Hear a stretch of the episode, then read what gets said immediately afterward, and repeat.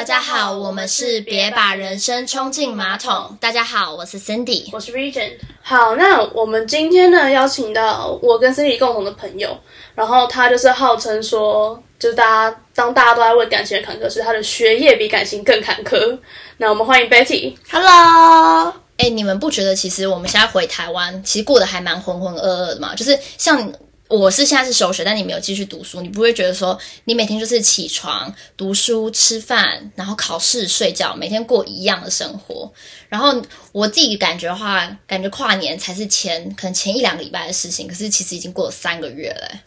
我是觉得说，我的时间感变得很错乱，嗯，就是像像你刚刚说，你觉得跨年是很久以前的事，或是还没有很近啦。哦，你看像我就觉得很久以前的事，你知道吗？就是我我对于时间感已经没有太大的感觉。像我下个礼拜有一个面试，可是如果我一直不提醒自己有个面试的话，我就会忘记它。嗯，我觉得回台湾时间过得真的比较快。在美国的话，虽然我在纽约只待了大概两个月左右，好像还不到两个月，可是我已经觉得我已经待了蛮久了那种感觉。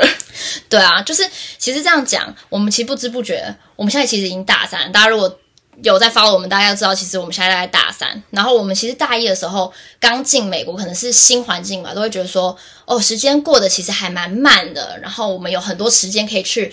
呃，去 explore 我们自己想要的东西啊。然后大二想说，哦，因为大二的时候其实回台，就是可能读一半就回台湾，所以其实也，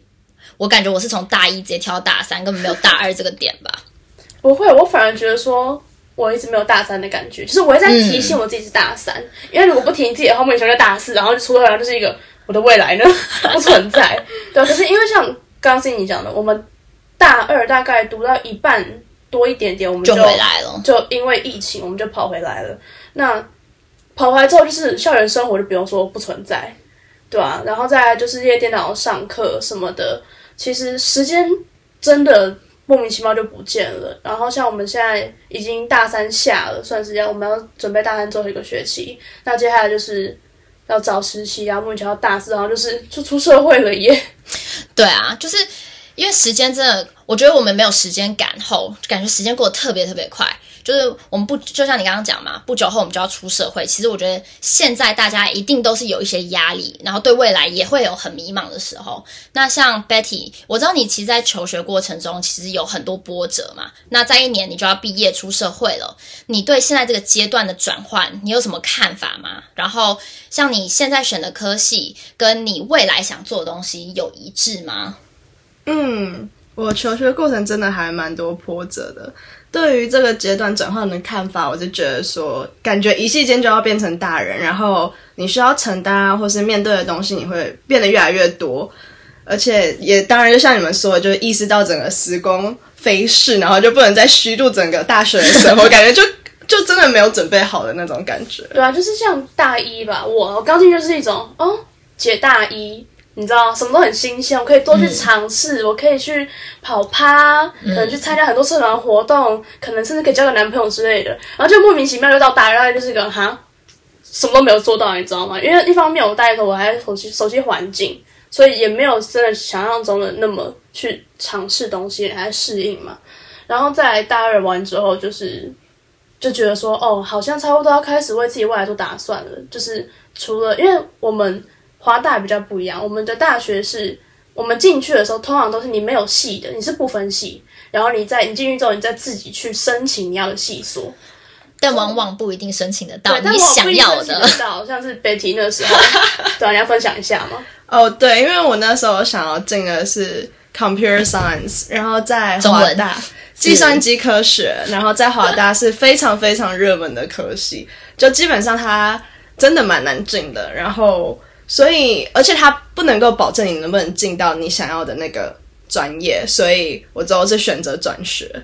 对，然后就转到纽约大学去。那 Betty，你当初选择这个科系，与你未来的想要做的工作有符合吗？然后你选择科系的原因是为什么？是当初你就是本来想好想做这样子的工作，还是是因为你有在想到未来的趋势等等的原因？嗯，我觉得我比较偏是想未来的趋势。其实，在高中毕业的时候，我没有特别对哪方面有兴趣，我只知道我可能不想要做什么，或者我不喜欢什么，可是没有到对一个行业啊，或者未来的工作有很多的了解。其实到很多人进大学，他你们可能会觉得说你会了解很多东西，其实并不见得，你可能要自己去摸索很多的东西。所以我觉得我当初选科系就是比较偏是说，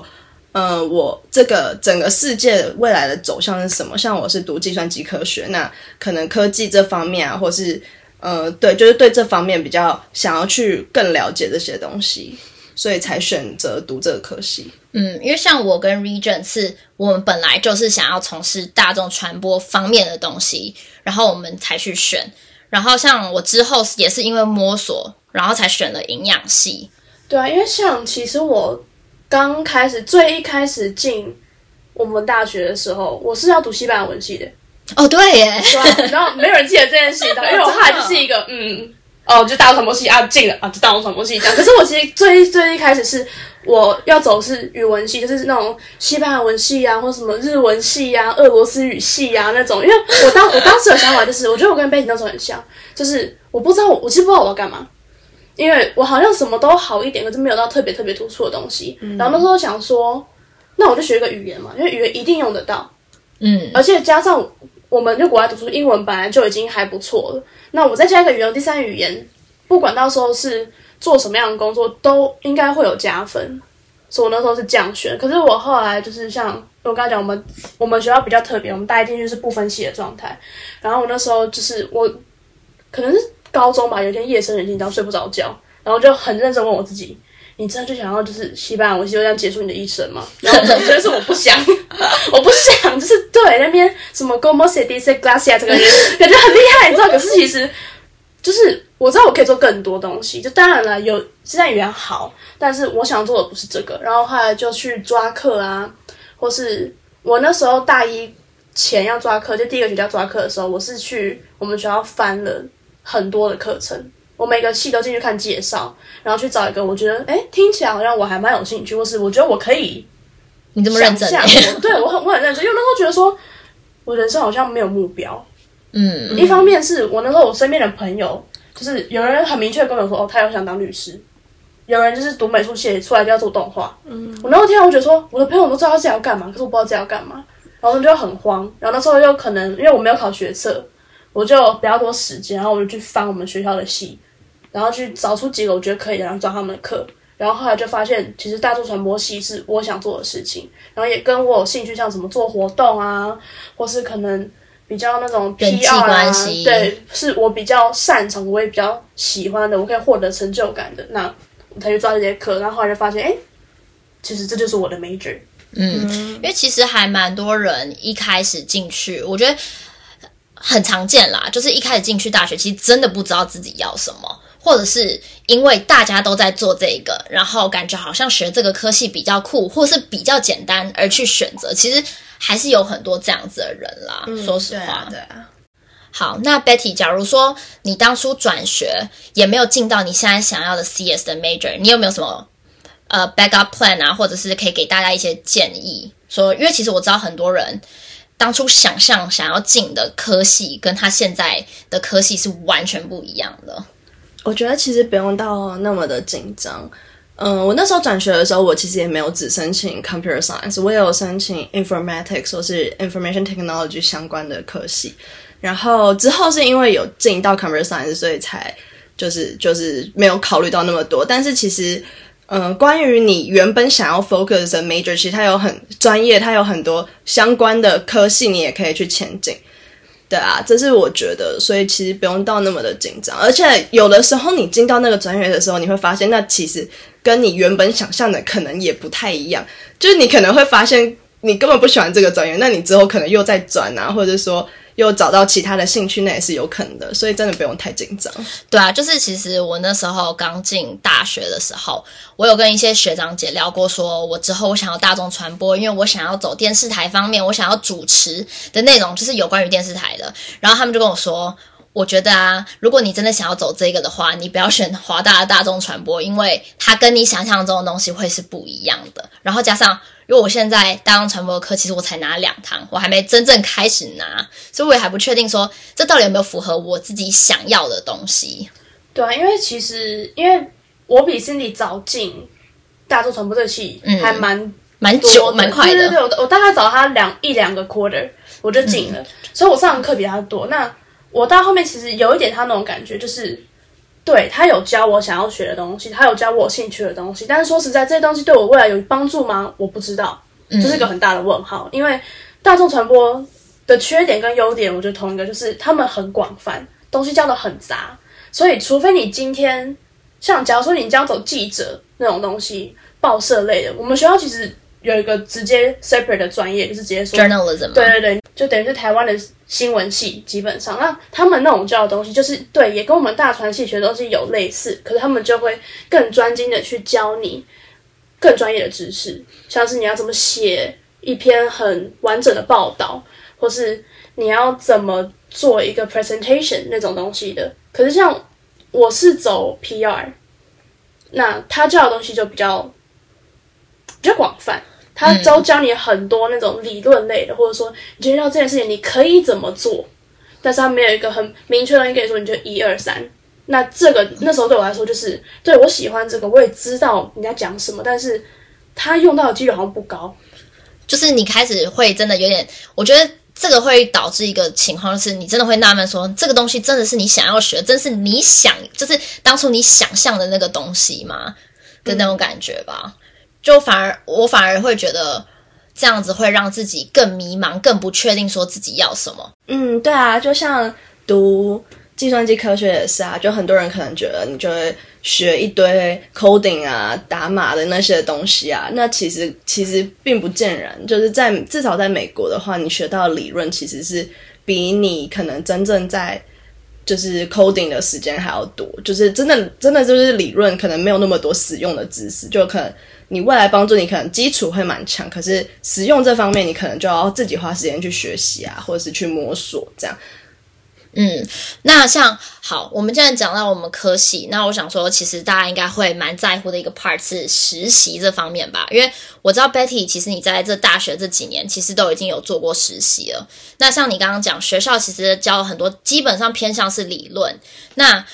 那像实习的话，它应该是帮比较多实做这方面的东西。那你觉得实习是必要的吗？就是假如说我今天没有实习经验，就一定会比别人差吗？我觉得在实习中，你一定会学到很多东西，就是软实力啊，或是硬实力，或是你更了解你喜不喜欢这个工作，或是你要拓展人脉那些，就是这些是实习的一些优点。但如果说它是必要的嘛，那我就要，那你可能就要想说，如果你没有去实习，那你要你是在做什么？你是在耍废一整个暑假，还是你做了一些 project，或是你上了一些课来精进自己啊？或者是说，就如果你真的没有计划，那实习当然是蛮好的一个决定，这样子。对啊，因为像我前一阵跟我朋友在聊天，就是也是就是他也跟我们一样大三，可他在台湾读大学，他就说他也对未来很迷茫，然后我就说我也是，然后他那时候就因为我都有在做一些什么可能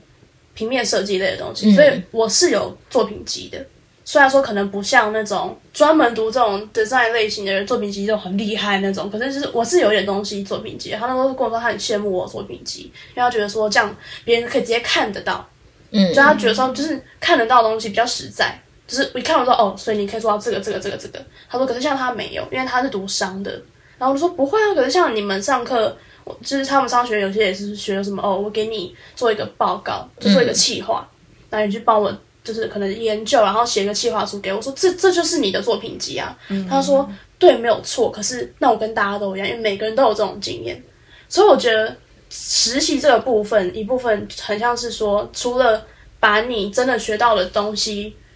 实做去试验出到底这是不是我想要的之外，它还有一个是它帮你累积一种另外一种作品集，嗯，就是别人可能，所以我我觉得为什么大家有人都找大公司找大公司，因为名字一听知道，他就觉得说，哎，好像蛮屌的、哦。对，你在什么？可能在 Facebook 工作过，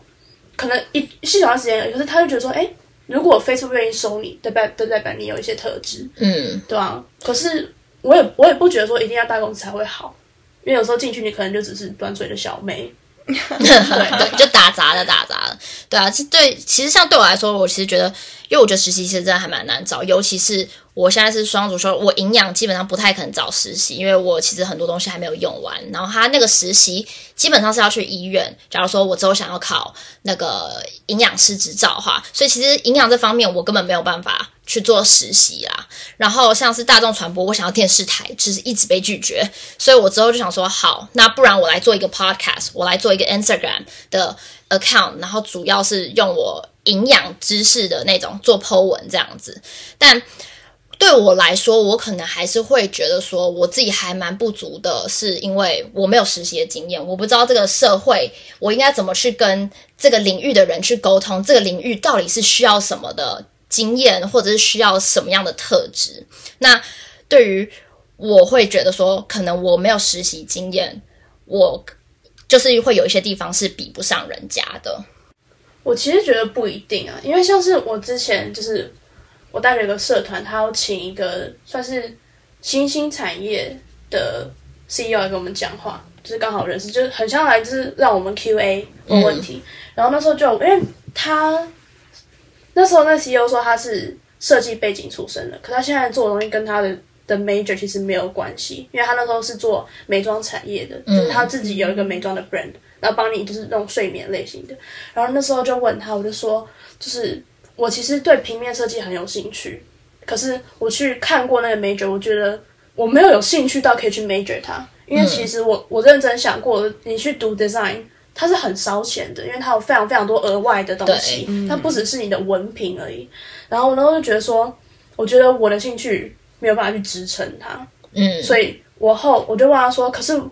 我都有。就是做的什么 poster 啊，或是我很多简介都是我做的。那这些 portfolio 这些作品集，跟我真正毕业有这个文凭，或是我有没有去实习这个经验，就是哪一个比较重要？他说你有作品比较重要，你有那个成果比较重要，因为别人一看你的成果就会知道说你在干嘛。嗯，所以其实我觉得像你说，你觉得你没有实习，你可能会害怕，因为我觉得这很正常，因为大家可能就觉得说，因为到我们大三的年纪，大家都去实习。那可是，如果你如果一定要讲说，你觉得你没有实习，你就可能少别人一节，或者就输在起跑点这种话的话，我觉得不一定，因为有作品，别人可以直接看得到你的成果，我觉得那可能是比较好的。但是同时，像 Betty 刚刚有我们在聊天的时候有讲到，就是很多工作其实是你还是要看科系啦。对啊，就像我读的。CS 它就是有些职缺，它就会 requirement 说，哦，你一定要读 CS 毕业，你才能够 apply 这个 job 那种感觉。好，那现在我们讲到工作，其实我们应该也会蛮担心说，我们毕业后衔接工作的这个阶段吧，因为像我就会很怕自己找不到工作，我总觉得我毕业后我没有办法自己直接找工作，因为。我是我们是国外学历，可是我回来台湾，如果我要做营养师或者是做什么的话，其实我应该还要再去上蛮多课，我甚至还要去实习才能去做这些事。但是其实这就让我还蛮紧张，我很怕说，我毕业之后我该不要继续啃老吧？然后 对，因为我没有工作，我没有钱啊，不然怎么办？那我知道我蛮多朋友会想继续读研究所。那对于其实很多现在大三、大四的人啊，他们毕业后要衔接工作，其实有非常非常多的恐惧以及不安。那你们两个是怎么去看待这件事，或者是有没有什么可以分享给大家说你们自己的经验，然后或者是可以解决我们这些的恐惧不安的感觉呢？嗯嗯，像我本身的话，我应该也不会马上去读研究所，因为我想要确定我是不是很喜欢这个职业，或者说我工作之后发现说这个。我想要追求的工作内容需要怎么样的能力，我可能才会去选择我研究所要读的科系这样子。对啊，然后像我的话，我其实还蛮笃定自己毕业之后是不会立马去读研究所这件事情的，因为首先是我就是没那么爱读书，对，就是我可以读，可是我没有到。就是像我现在哈，如果你要我去读大众传播学研究所，我可以，因为确实我喜欢他，但是我没有喜欢他到说我想去研究他，就是你懂那种那种落差吗？就是我，就是你喜欢他，你没有在爱你，但我不爱你，对对啊。然后我觉得读研究所这个东西，我的看法是说，如果假如说你今天大学你快要毕业了，然后你不知道自己未来要干嘛，我觉得不要把研究所当做一种逃避。嗯的，就是那种暂时的措施，因为我觉得你这样反而是读到一半可能发现这根本就根本这根本不是我想要的，或是可能你读完之后觉得说哦，我现在是硕士生了耶，你拿那个文凭，结果我去找工作，其实你也找不到你想要的工作。因为我觉得我们现在读书吧，很多都是为了以后做自己想要的工作，对啊，因为像说，像是你刚刚讲说，很怕找不到工作，我觉得工作不可能找不到。就是我去小七站夜班，我觉得就看你是不是你真的想要的。对，可是这到底是不是要工作呢？这这就是不一样的状态，对啊。所以我个人，像我跟我爸或跟我男朋友聊天，因为他现在他他基本上就是现在是毕业生，然后现在就在工作这样。我们两个观念都是说，我现在就毕业之后就先出来工作，然后多看多去试，嗯，因为我觉得就是这都是一种磨合期，就人生的一个经对历人生的一个。阶段。那如果我真的可能工到一个点之后，发现我还缺少哪一个部分、哪一个 area 的不足，那我再去读，我再去学，这样可能会比较省时间，也比较省钱。对，我觉得其实就算你一出社会，并不是你自己想要的工作，但我认为每一个职业都可以学到他的东西。就是假如说你今天就算你只是个 Seven Eleven 的好了，我并不是说这个工作不好，但是我一说就是如果跟你的想法是有落差，但是其实你在这从中你，我觉得你还是可以学习到一些你平时在学校学不到的东西，就是说与客人沟通啊、问题解决的方式的那些等等的。哇，我觉得小七，的员工超厉害的，他们哎，他们很累 耶，他们都是 multitask，你知道吗？他们就是比如章鱼的，不然一个一一个人可以做好多工作，真的所以我们可以泡咖啡，泡咖啡到结账，结账完之后 收银，收银完之后还要去补货，补货完之后还要帮人家就是做饮料啊，现在都有珍珠奶茶可以做啊。还有还有还要缴水电费，有时候对连学校学杂费现在这边也可以缴，我就觉得说，那寄东西啊、列印什么都是他们。对，然后取货，还有那种什么客人放七天不取货，啊，为什么退回去了？啊，就七天后就退回去了，怎样？真的。哎，那 Betty 你自己，那你对于这个东西的话，你大概是怎么去处理你自己的不安感？嗯，像我自己不安感就是你。就是可能就是找不到工作啊，或者说我有一些面试，我们有 technical interview，我可能没有准备啊，或者是没有公司有的时候可能不会帮你办签证，你可能没办法留在那里继续工作，这些东西，这就是我的恐惧的来源。那我发现，就这些恐惧都是我不够了解这些东西，所以我的解决办法就是说，我去查我想要的工作需要怎么样的能力。那从现在开始规划跟准备我的 technical interview 跟一些 interview 的技巧。然后再去查说哪些公司会帮员工办签证，哪些公司不会。就是我觉得很好的办法是你把它写下来，然后你去看看你可不可以解决他们，然后去然后去定一些目标吧，嗯，然后听听别人的意见啊，跟一些已经出社会的人做一些讨论，获取更多的建议。对我其实觉得你去找同个领域的人的前辈们，其实我觉得这对于你的帮助会非常非常大。然后写下来也是一个非常好的方法，你可以去研究它的利与弊，就是它的好处到底有没有大于它的坏处呢？或者是你有没有办法，你中间会遇到的一些问题，那你有没有办法去解决？你可以先去自己反思这些问题，这样的话，我觉得。你求职的路程会更顺遂，当然不是单纯只有求职啊，这个其实放在非常非常多地方都可以用到。现在以上讲的这些东西都是以我们自身经验，毕竟我们还没有工作过，所以如果大家也跟我们一样有相同的不安的话，可以不妨可以听听看我们的想法，我们的经验。那其实今天真的很谢谢 Betty 来跟我们讲这些东西，因为毕竟她的求她的求学经验。比我们波折之外，但他的求职经验、实习也比我们丰富，所以他其实跟我们讲了非常非常多不一样的观点、一些看法。因为我们我跟 Region 毕竟是同个科系，就是属性比较像，所以其实我们对于很多东西的层面上的东西也不是非常非常理解。那 Betty，你今天还有什么话想要跟我们的听众讲吗？就希望大家都不要给自己的压力太大，或是觉得说世界总是针对着你。